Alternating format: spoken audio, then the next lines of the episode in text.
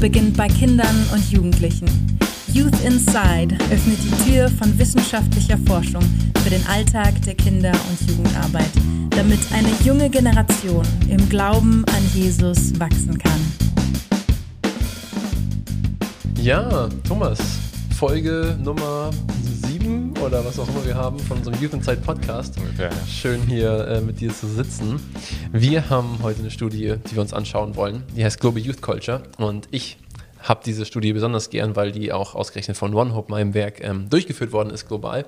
Und wir haben die quasi zusammen übersetzt, noch mit einem Kommilitonen von dir zusammen. Ja. Und äh, ja, da steckt so viel drin. Ich muss sagen, ich habe das jetzt schon seit Wochen angefangen zu predigen in meiner Gemeinde und sonst was, weil ich einfach denke, wir müssen uns diese Zahlen angucken. Wir müssen schauen, was wirklich los ist in der globalen Teenie- und Jugendwelt zurzeit. Ne? Und ähm, genau, ich äh, finde es Hammer zu hören, was du für Gedanken dazu hast. Und äh, genau, vielleicht kurz ein paar Infos zur Studie selber. Wir haben 8.394 Jugendliche, die online befragt worden sind, insgesamt in 20 Ländern mit 14 verschiedenen Sprachen.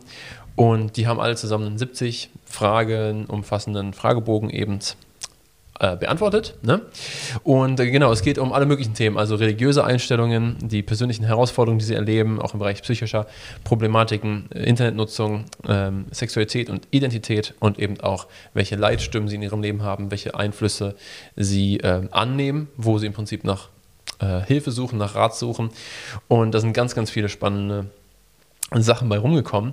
Und äh, genau, was nur wichtig ist, äh, 42 Prozent davon haben sich selbst als Christen bezeichnet. Generell erstmal, wenn man nach ihrer Religion gefragt hat, haben sich als Christen bezeichnet. 23 Prozent haben andere Weltreligionen angegeben und äh, knapp ein Drittel, also 34 Prozent, haben sich als Atheisten, Agnostiker oder irgendwie sonst ohne Angabe halt ähm, identifiziert. Ja, und aus diesen 8394 Jugendlichen haben wir einiges an Infos rausgekriegt, was die Jugendwelt zurzeit ja, die komplett global vernetzt ist, wirklich ausmacht.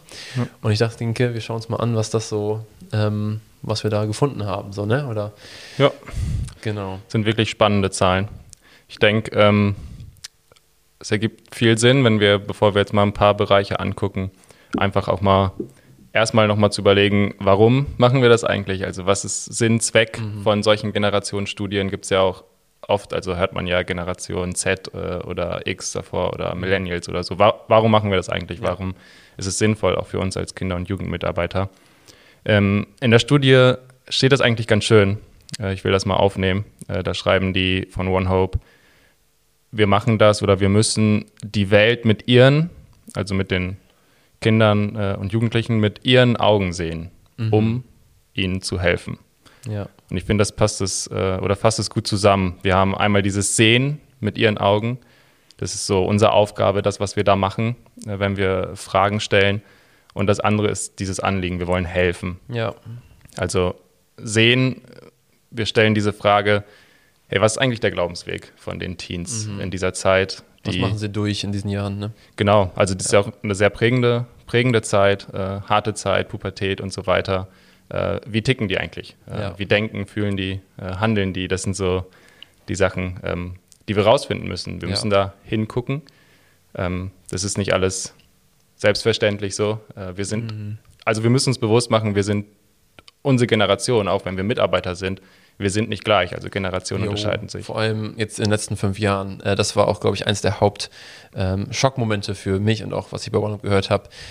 Innerhalb von fünf Jahren oder von sieben Jahren, seit wir die letzte Studie durchgeführt haben, hat sich das Weltbild der jungen Generation komplett verändert und die Welt, also die Wirklichkeit der jungen Generation auch komplett verändert. Also wir sind, Ja. ich meine, du und ich, wir sind jetzt Mitte 20, ne? Ja. Und die einen 15-Jährigen, also zehn Jahre jünger oder äh, den, den, das Altersspektrum und das ist schon eine ganz andere Welt. Ne? Das, was die erlebten, was wir erlebt haben, erleben die jetzt schon nicht mehr und Ja. das sind andere Sachen. Ne? Also vom Kontext her natürlich, das Digital und alles, äh, dass alles schneller wird, das Ja. ändert viel.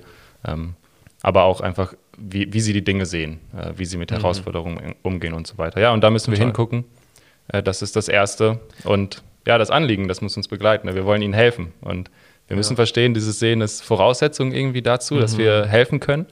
Dass wir Ähm, auch mitfühlen können, im Prinzip erstmal, wenn wir verstehen, was sie durchmachen Ja. ähm, und dann letztendlich auch handeln können dementsprechend. Ne? Und ähm, ich schätze mal, äh, erst wenn wir wirklich sehen oder was wir sehen, entscheidet immer, was wir dann auch tun. So, ne? Ja. Ähm, wenn ich die Probleme nicht sehe, dann kann ich auch nichts dagegen tun. Ja. Erst wenn ich wirklich hingucke und mir das vor Augen führe, kann ich auch anfangen, danach ja. zu handeln. Ja, ich will, ja, also ich will da nochmal das Evangelium reinbringen. Also das ist ja irgendwie auch Pulsschlag von uns. Ähm, man kann eigentlich immer sagen, das hört man vielleicht auch von Tim Keller oft und so, es gibt Möglichkeiten, wie wir das Evangelium äh, erklären können, oder Chancen, also Anknüpfungspunkte. Mhm. Es gibt aber auch in jeder Generation ein Stück weit Barri Barrieren oder irgendwie mhm. Herausforderungen. Ja. Und ich glaube, das ist wichtig zu verstehen. Das Evangelium ist eine unveränderte Botschaft, es bleibt immer gleich. Aber diese Anknüpfungspunkte, die unterscheiden sich immer. Also wo sind Herausforderungen, ähm, wo sind aber auch Möglichkeiten, äh, mhm. wie wir ihnen diese Botschaft vermitteln können. Und das, also ich glaube, in einer, in, in Anführungsstrichen jetzt natürlich erfolgreichen mhm. Kinder- und Jugendarbeit, muss sich das einfach widerspiegeln in unseren Formen, in unseren Themen, ähm, ja, in der Art und Weise, ja. wie wir Arbeit oder unsere Arbeit machen in der Kinder- und Jugendarbeit. Mhm. Da muss sich widerspiegeln, wie die Generation ist. Ja. Ähm, ja, ja, dann lass uns doch mal anschauen, was für ja. äh, Sachen wir da sehen, was eben die junge Generation gerade erlebt. Wir haben eine Kategorie in dieser ersten Episode, das sind die Herausforderungen und Kämpfe, die Jugendliche jetzt durchmachen. Und da haben wir ein paar krasse Zahlen. Ähm, vielleicht magst du die kurz ein bisschen erörtern, weil ich finde die ja, echt heftig. Also vielleicht kann man es äh, zusammenfassen äh, mit die Generation äh, oder der Generation geht schlecht, kann man vielleicht sagen. So. Okay. Äh, ähm, schlecht im Sinne von äh, psychisch. Psychisch allem, ne? schlecht, ja. ja. Um, mhm. um, mal einfach ein paar Zahlen zu nennen. Ähm, das sind natürlich alles Selbstauskünfte, also die Teens wurden gefragt und die haben dann, äh, äh, wie sie sich selbst fühlen, also keine klinischen Sachen oder so. Ja. Aber 63 Prozent äh, sagen, sie haben Probleme mit Einsamkeit mhm. und 55 Prozent sagen mit Angst und 45 Prozent sagen äh, Depression äh, ja. oder sie erleben Depressionen. Ich glaube in den letzten drei Monaten oder ja, in den letzten drei Monaten immer, ja. Das muss ich mal reinziehen. Äh, das sind 8.394 befragte Jugendliche. 45 Prozent davon, das, das heißt, du hast über 8000 Jugendliche befragt und du kriegst als jetzt Studiendurchführer 4000 angekreuzte Ja, ich habe in den letzten drei Monaten mit Depression zu kämpfen gehabt. 4000 Jugendliche, ja. die das von sich sagen. Das äh, allein jetzt in dieser Studie, und das sind natürlich noch viel, viel mehr, wenn man das hochrechnet, aber ähm, das ist quasi die Hälfte in deiner Menschen. Gruppe. Ja, die Hälfte. Also, du kannst ja. durch deine eigene Jugendgruppe gehen und musst davon ausgehen, eigentlich, jeder Zweite wird damit zu kämpfen haben. So, ne? Vielleicht nicht als Dauerzustand, aber es ist eine mhm. Realität, dass diese Gedanken kommen. Ja. Und das ist heute normal. Und was, was vielleicht auch nochmal, was mich auch ein Stück weit schockiert hat, als ich äh, das gelesen habe, ähm, Suizid, Gedanken mhm. hat jeder Vierte. Also einer von vier sagt, ich habe ja. Suizidgedanken und einer von 14 ähm, hat tatsächlich äh, auch einen Suizidversuch. Ähm, in also, irgendeiner Weise. Genau. Ja. Gut, das kann natürlich auch vielleicht so schon was sehr, auch noch relativ harmloses sein, was jetzt aber trotzdem für die Person ja. erstmal als Moment empfunden worden ist. Ja, da habe ich ja mal irgendwie äh, in die Richtung sogar. Ja, auf jeden Fall ist der so, Gedanke präsent, dass sie ja. sagen, hey, mir geht's so schlecht, ich, äh, ich kenne dieses Suizidgefühl. Also mhm. ich kenne, dass ich nicht mehr leben will vielleicht. Welche Hoffnungslosigkeit Und auch drin steckt. Einer von vier, das ist schon, schon stark. Und vielleicht, um, um das jetzt auch nochmal schon mal reinzubringen, ähm, was interessant ist, in, in allen diesen äh, Zahlen sind die Mädchen immer, immer äh, stärker mhm. gewichtet. Also ja. Ähm, haben immer größere Zahlen, egal Einsamkeit, Depression, aber auch bei den Suiziden. Ja. Das ist vielleicht auch eine spannende äh, Erkenntnis aus den Zahlen. Ja, auf jeden Fall. Und ich glaube, das macht auch Sinn, einfach, wir gehen ja noch später darauf ein, auf diese, warum ist das eigentlich so? Ne? Ich glaube, Mädchen, durch das alles in sozialen Medien, dieser Druck, besonders zu sein, schön zu sein, geliebt mhm. zu werden, ich glaube, das erleben Mädchen nochmal auf eine andere Ebene als, mhm. als Jungs. Ähm, aber schon krass. Wir haben noch ein paar andere Zahlen. Ähm, 28 Prozent und 13 Prozent, ähm, also 28 Prozent bei Mädchen, 13 Prozent bei Jungs haben angegeben, äh, gleichgeschlechtliche Anziehung mhm. in den letzten drei Monaten erlebt zu haben. Mhm. Ne, also äh, im Durchschnitt sind das jetzt ähm, irgendwas dazwischen, ne? 28 oder 13 Prozent. Ja, gut, ein naja, Fünftel. Jedenfalls, sagen, genau, aber auch, das ist eher ein, ein Fünftel. Genau, das sind jeder, jeder fünfte Teenager hat damit zu kämpfen, so, ne? oder erlebt da irgendwie eine Verunsicherung, mhm. ähm, irgendwie, ja, dass man sich hingezogen fühlt an jemanden mit dem gleichen Geschlecht. Das sind äh, ganz, auch ganz neue Herausforderungen, die wir vor zehn Jahren noch bei mhm. weitem nicht, zumindest nicht auf dieser in ja. diesem, auf diesem Level hatten. Ja, also so. Bereich der Sexualität sowieso, äh, kommt auch nochmal eine eigene Episode, mhm. aber einfach hier schon mal die Zahlen auch, ähm, äh, wenn es um Gesch Geschlechtsidentität geht, äh, ja. auch sagen äh, ungefähr 10 Prozent, äh, sie sind verunsichert. Welches Geschlecht sie selbst haben. Genau, also ja. ähm, sie wissen nicht äh, ihre Geschlechtsidentität, sie sind da einfach verunsichert. Ja, jeder Zehnte. Genau, mhm. und das, und ja, auch, ähm, auch noch im sexuellen Bereich, alles, was mit Pornografie zu tun hat. Mhm. Ähm, auch echt große Zahlen, über 50 Prozent, die da angeben, äh, ähm, Pornografie zu konsumieren. Das sind schon echt hohe Zahlen, muss man mhm. sagen. Ja. Ja, es ist, also ich muss sagen, als ich das gesehen habe, also diese Sachen, ne, Depression, Angstzustände, Einsamkeit, ähm, Suizidgedanken, gleichgeschlechtliche Anziehung, Geschlechtsidentitätsverunsicherung, mhm. langes Wort. Ähm, ich habe das so be bewegt in mir und ich dachte, das sind doch letztendlich, man sieht einfach, wie, ich sag mal, wie wenig festen Boden wir wirklich so in Gottes Wahrheiten da drin noch in unserer Gesellschaft haben. Ne? Das war ja mal mhm. selbstverständlich, aber du schaust dir das an und wenn man so in die Praxis denkt, da fehlen doch letztendlich wirklich diese christlichen Grundgedanken. Also wenn du das mal vor Augen führst, ähm, ich meine natürlich, ähm, wie, wie, viel das da, das, da wie, wie, der Glaube da reinspielt, das schauen wir uns in der nächsten Folge auch nochmal an, ne? wie Christen da unterschiedliche Werte haben als Nicht-Christen. Ähm, aber allein dieser Gedanke, dass Gott mich geschaffen hat, dass es einen Schöpfergott gibt mhm. und damit auch einen Sinn gibt, den diese Welt hat, den auch ich habe, dass es einen Gott gibt, der auch für mein Leben tatsächlich einen Plan hat, der, wie die Bibel sagt, der mich gekannt hat, bevor ich geboren worden bin, ähm, der zahlreiche Gedanken und Pläne für mein Leben hat, ne, das gibt mir ja Wert, das gibt mir ja Sinn, das gibt mir ähm, eine Perspektive und eine Hoffnung, überhaupt dafür auf dieser Welt zu sein. So, ne? Wenn ich auf ihn schaue und wenn ich davon ausgehe, dass das Leben einen entsprechenden Wert und einen Sinn hat. Ne? Aber das wird eben, ja, ich glaube, das ist irgendwie verloren gegangen. So, ne? Dieser mhm. Grundgedanke, dass das Leben wirklich entsprechend wertvoll ist, weil es einen Wertgeber gibt, statt dass ich mich nur irgendwie erst profilieren muss und irgendwie besonders bin und dann habe ich einen gewissen Wert in dieser Gesellschaft oder so, ne? sondern nein, ich habe einen Wert, den mir keiner nehmen kann, der mir von Gott gegeben ist und ähm, auch äh, mein Leben hat einen entsprechenden Sinn, so, ne? oder eben ähm, dass er mich auch mit diesem Körper geschaffen hat.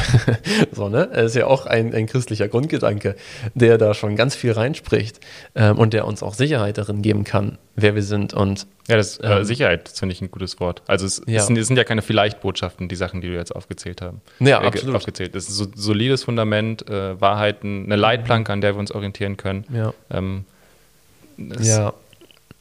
Ja, genau. Und dann, wir können noch ganz viel darauf eingehen, aber ich habe ja. in letzter Zeit wirklich einfach anhand, äh, ich weiß nicht, du kennst diese vier Punkte wahrscheinlich, ne, von äh, Campus für Christus, dieses, das, Herz, das Geteilzeichen, das Kreuz, ja. äh, das Fragezeichen. Und ich dachte so, boah, da steckt so viel drin an Gedanken, die eben so verloren gegangen sind. Ne? Also, wie gesagt, das Herz Gottes, er möchte eine Beziehung mit uns. Er hat uns geschaffen, um in Beziehung mit ihm zu leben. Und er hat uns auch hier auf die Welt gesetzt mit einem Sinn, und einem Plan. Er liebt uns, wir sind nicht alleine. Ne? Einsamkeit und Angst, er sorgt für uns, er hat einen Plan für uns. Ähm, aber dann eben auch der Punkt Sünde. Es gibt ein richtig und ein falsch. Es ja. gibt jemanden, der eine Richtung für uns hat, der Standards und Werte für uns hat. Und ähm, eben auch wirklich eine objektive, absolute Wahrheit und ein Standard, den, den Gott festsetzt. So, ne? Und mhm. wir sind aber eben nicht immer auf seiner Linie. Und das ist ja auch so das Ding. Ne? Immer, was ich fühle, das muss ja wahr sein. So, ne? Diese ganzen Gedanken, die in der Welt mitschwingen, die werden dadurch ja angesprochen, allein durch diesen Gedanken, es gibt so etwas wie Sünde und auch Versuchung. Nicht jedes Gefühl, was du empfindest, ist erstmal wahr. Nicht jedes Gefühl und nicht jede Idee, die du hast, ist eine gute Idee. Und ähm, ja, du wirst auch Versuchungen erleben, wo du wirklich, wirklich etwas fühlst und es ist trotzdem falsch. Es ist eine Versuchung. Und das sind Gedanken, die, die fehlen heutzutage komplett, ne? aber das sind mhm. christliche Grundgedanken und ich glaube, wir unterschätzen auch, gerade in den älteren Generationen der, der Gemeinden und der Kirchen in Deutschland, ähm, wie wertvoll diese simplen Gedanken inzwischen geworden sind, weil sie eben nicht mehr selbstverständlich sind. Ne? Auch das Kreuz, dass Jesus, dass Gott uns nahe gekommen ist, dass er auf uns zugegangen ist und diesen Schritt zu uns gemacht hat, damit wir ihn jetzt im Prinzip anfassen und erleben können und eben in Beziehung treten können ähm, mit all unseren Zweifeln, unserer Unsicherheit und mit der Verwirrung so, ne? Und er wirklich persönlich in unserem Leben eine Rolle spielen möchte und uns leiten möchte. Und auch die Frage, das Fragezeichen, ähm, dass wir eine Entscheidung treffen können, ähm, auch das ist ein Grundgedanke, der, glaube ich, fehlt, dass wir befähigt sind, Entscheidungen zu treffen, weil ich glaube, viele Leute fühlen sich einfach ausgeliefert ihren eigenen Gefühlen und ihren eigenen Umständen und sehen sich eher so als, ja, als eben als Produkt oder als Opfer von, von ihrer Umgebung. Und auch dieser Gedanke, dass wir als Menschen erstmal ja auch in einer gewissen Herrschaftsposition geschaffen worden sind, so, ne, und ähm, uns durchaus entscheiden können, uns nach Gott auszustrecken und ihn zu suchen und auch eben in Alltagssituationen Entscheidungen treffen können und nicht hoffnungslos einfach nur dem folgen müssen, was unsere Umgebung und unsere Gefühle uns sagen. So, ne? Mhm. Also vier christliche Grundgedanken, die ich glaube ja. ganz, ganz wertvoll geworden sind. Und ich glaube, das ist auch äh, für mich jetzt einfach schon so ein erster praktischer großer Appell und Tipp und äh, meine Bitte an alle, die das jetzt hier äh, anhören und anschauen, ähm, nutzt dieses wertvolle Gut, was ihr habt in diesen Grundgedanken des Evangeliums und fangt ihr einfach an, wieder zu verbreiten, ähm, denn sie sind wirklich nicht mehr selbstverständlich. Ja. ja. Auch in, in, in, meiner Freikirche oder in meiner Kirchengemeinde, wo mhm. ich bin, ähm, dass da immer wieder hin, hinkommen, immer wieder zurückkommen, Hoffnung des Evangeliums ja. und da ein gewisses Zentrum auch haben Total. in meinen Themen. Ja, ja, sehr guter Punkt. Tja, aber sag mal, ähm, gerade auch mit Mädels, die da so drunter leiden, ähm, warum, warum geht es den Jugendlichen eigentlich so schlecht? Also was, was spielt da mit rein?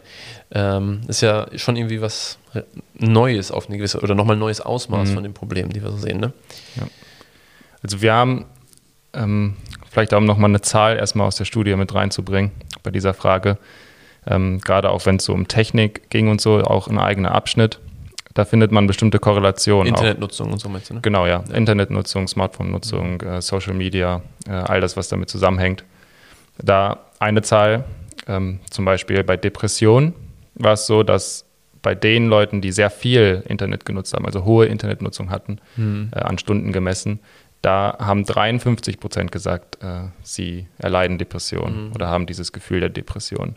Und bei denen, die wenig Internet haben, ähm, wenig Stunden im Internet sind pro Tag, da haben 38 Prozent gesagt, sie haben Depressionen. Also okay, wir sehen da ja, so einen schon deutlicher. echten Unterschied, äh, mhm. eine, ja, eine Verbindung zu, zu dem Social Media, Internet und so ja. weiter und äh, diesen Herausforderungen. Das ist jetzt nicht nur bei ja. Depressionen, auch bei den anderen Sachen.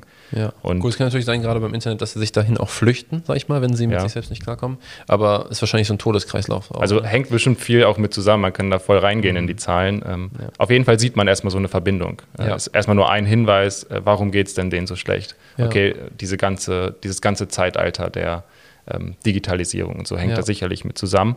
Auch äh, wenn 50 Prozent sagen, Social Media macht mich eigentlich äh, ängstlich, traurig und deprimiert. Also 50 Prozent sagen das. 50 Prozent, ja. Also ich, jeder zweite ja. Jugendliche. Und ich merkt das selber, aber kommt wahrscheinlich genau, trotzdem nicht ja. vorweg. Ja. Also äh, aus der Generation Z-Studie, die wir bei uns auch zusammengefasst haben, mhm. da sagen viele, dass sie auch schon Accounts kündigen und so, weil sie es merken. Aber das machen die meisten natürlich nicht äh, und leben dann äh, mit diesen Dingen. Und gleichzeitig hat man ja auch Angst, was zu verpassen mhm. und irgendwie den Anschluss zu verlieren. Ne? Ja. ja, ich möchte ähm, da auch noch mal ein bisschen mit reinbringen. Es war ganz interessant. Äh, am Wochenende auf Usedom äh, am Strand hatte ich ein gutes Buch mitgenommen äh, ja. noch und das war eine gute Idee.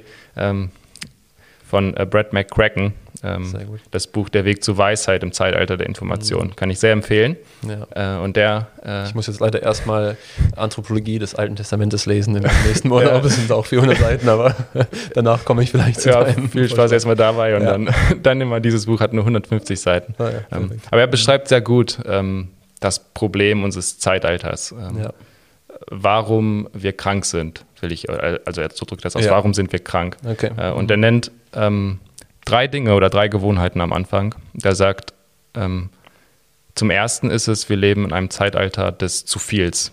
Es ist alles mhm. zu viel. Also Informationsspeicher im Internet, riesengroß, mhm. viele Möglichkeiten, viel Freiheiten. Ja. Ähm, und das Zweite, was er sagt, ist, äh, alles ist zu schnell. Also mhm. kurzatmige Zeit. Wir kennen das ja. Äh, können das, denke ich, alle. Also ich konnte, ich habe mich da sehr, sehr mit, äh, mitgefühlt. Mhm.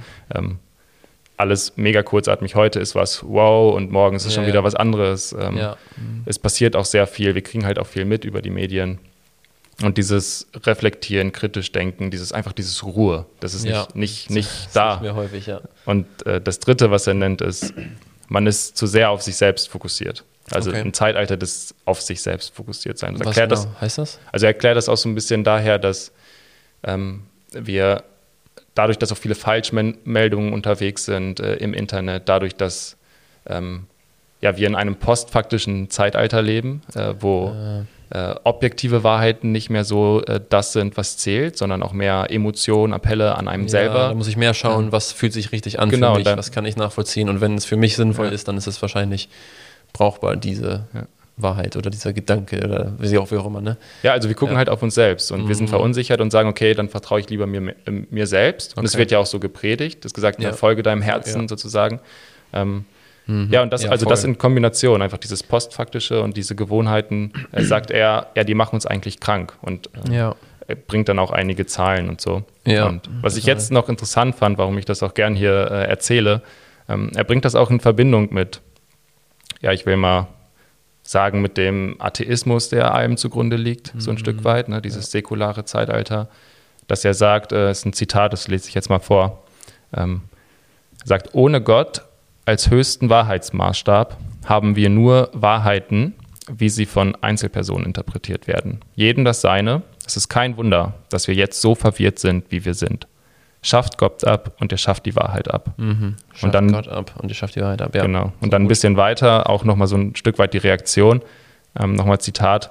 Unser nachwahrheitliches oder postfaktisches Zeitalter Mhm. stellt das individuelle Selbst als die primäre Quelle der Wahrheit dar. Ja. Folge deinem Herzen, lebe deine Wahrheit und so weiter. Mhm. Das fand ich ein sehr interessantes Zitat und spannend und ich glaube auch hier passend äh, bei der Ja. Frage, warum geht es denen eigentlich so schlecht? Ähm, all das, dieses zu schnell, zu viel, dieses äh, ich muss auf mich selbst gucken, mir selbst vertrauen, ich bin mir selbst Autorität, Mhm. äh, das ist keine Freiheit, ähm, das ist Last und das ist Druck. Mhm. Und wir müssen echt mitfühlen und verstehen, Kinder und Jugendliche wachsen in dieser Atmosphäre auf.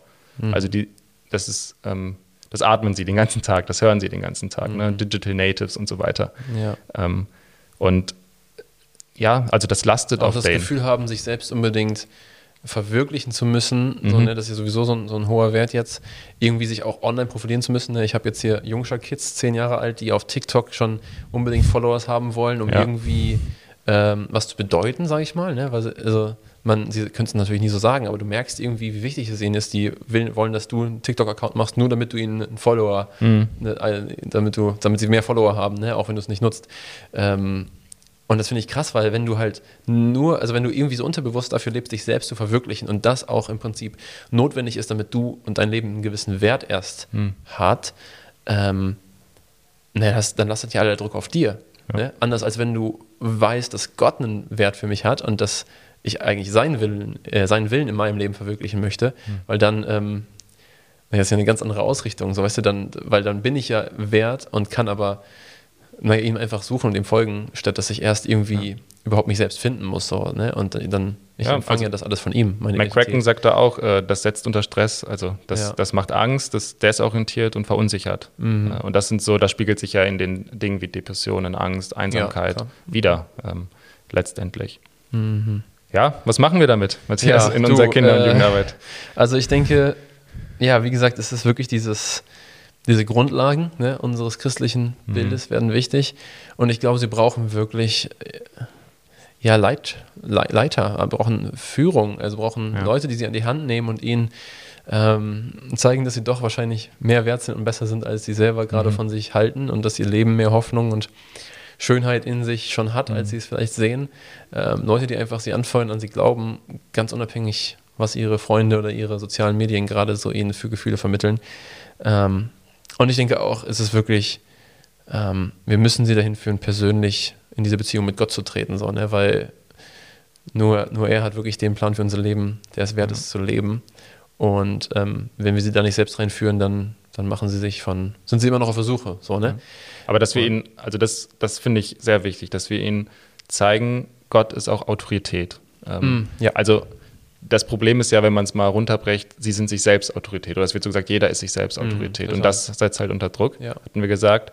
Und wenn wir es wirklich auch schaffen, äh, immer wieder zu sagen, Gott, bei Gott gibt es die eine Wahrheit. Es gibt das Ja. eine We- Weltbild, was deine Fragen erklärt. Ähm, Ja. Und es gibt auch den Plan für dein Leben, Genau. für den du auch geschaffen worden bist im Prinzip. Ne? Und, ähm, Und also darauf hinweisen, äh, das immer wieder betonen, Mhm. das zeigen, ähm, dass, ähm, dass die Bibel auch ein Stück weit das Buch ist, was uns da Wegweisung, Anleitung gibt. Ähm, Ja. Und ich mag das, wie es in Psalmen immer steht, glücklich ist der und so weiter. Mhm. Äh, das sind es ist nicht äh, irrelevant oder so, sondern äh, Gott gibt uns da Wegweisung und auch, um auch in diesem Zeitalter einfach glücklich zu werden. Ja.